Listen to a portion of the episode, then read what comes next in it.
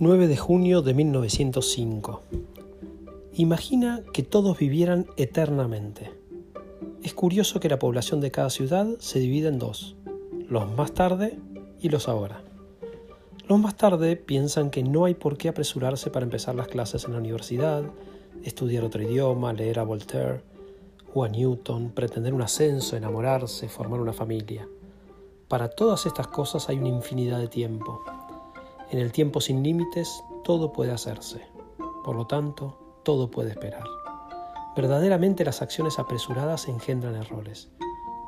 ¿Quién podría oponerse a su lógica? En cualquier calle o tienda puede reconocerse a los más tarde. Caminan a paso sosegado y usan ropas holgadas. Se complacen en leer cualquier revista abierta o en disponer de otra manera los muebles de su casa o iniciar una conversación en cuanto una hoja cae de un árbol. Los más tarde toman el café en las terrazas y hablan de las posibilidades de la vida. Los ahora entienden que en una vida infinita pueden hacer todo lo que imaginan. Tendrán infinitas carreras, se casarán infinitas veces, cambiarán infinitamente de ideas políticas. Cada uno será abogado, albañil, escritor, contable, pintor, físico, agricultor. Los de ahora leen constantemente nuevos libros, aprenden nuevos oficios, nuevas lenguas. Para saborear mejor la infinitud de la vida, empiezan temprano y siempre tienen prisa. ¿Quién podría objetar su lógica? Es muy fácil distinguir a los ahora.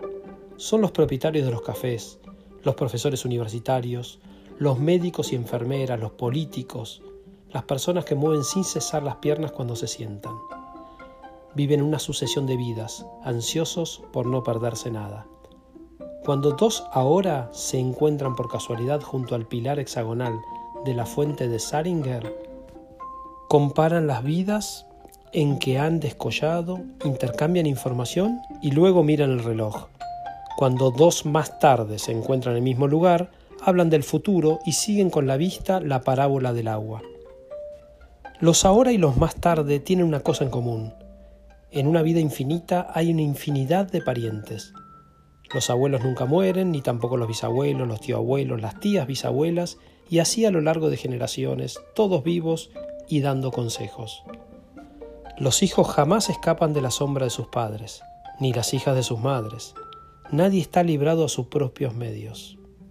Cuando un hombre inicia una empresa, se siente obligado a hablar del asunto con sus padres, sus abuelos y sus antepasados ad infinitum para aprender de sus errores porque ninguna nueva empresa es nueva. Todo ha sido intentado por algún antepasado del árbol genealógico. En realidad, todo se ha hecho, aunque a cierto precio, porque en este mundo la multiplicación de los éxitos se divide en parte por la disminución de la ambición. Y cuando una hija pida orientación a su madre, no solo la de ella recibe, porque su madre consultará la suya y así sucesivamente. Así como los hijos y las hijas no pueden tomar decisiones por sí mismos, tampoco pueden confiar en el consejo de sus padres. Los padres no son la fuente de la certidumbre, hay un millón de fuentes. Cuando cada acción debe verificarse un millón de veces, la vida es siempre un intento.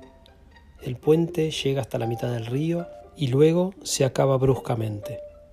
Los edificios alcanzan una altura de nueve pisos, pero no tienen techo.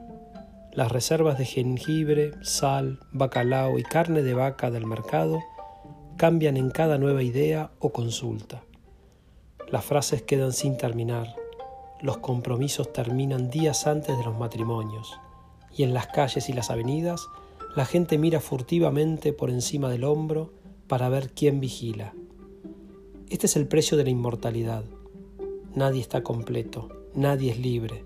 Con el tiempo, algunos han decidido que la única manera de vivir es morir. En la muerte el hombre o la mujer se liberan del peso del pasado.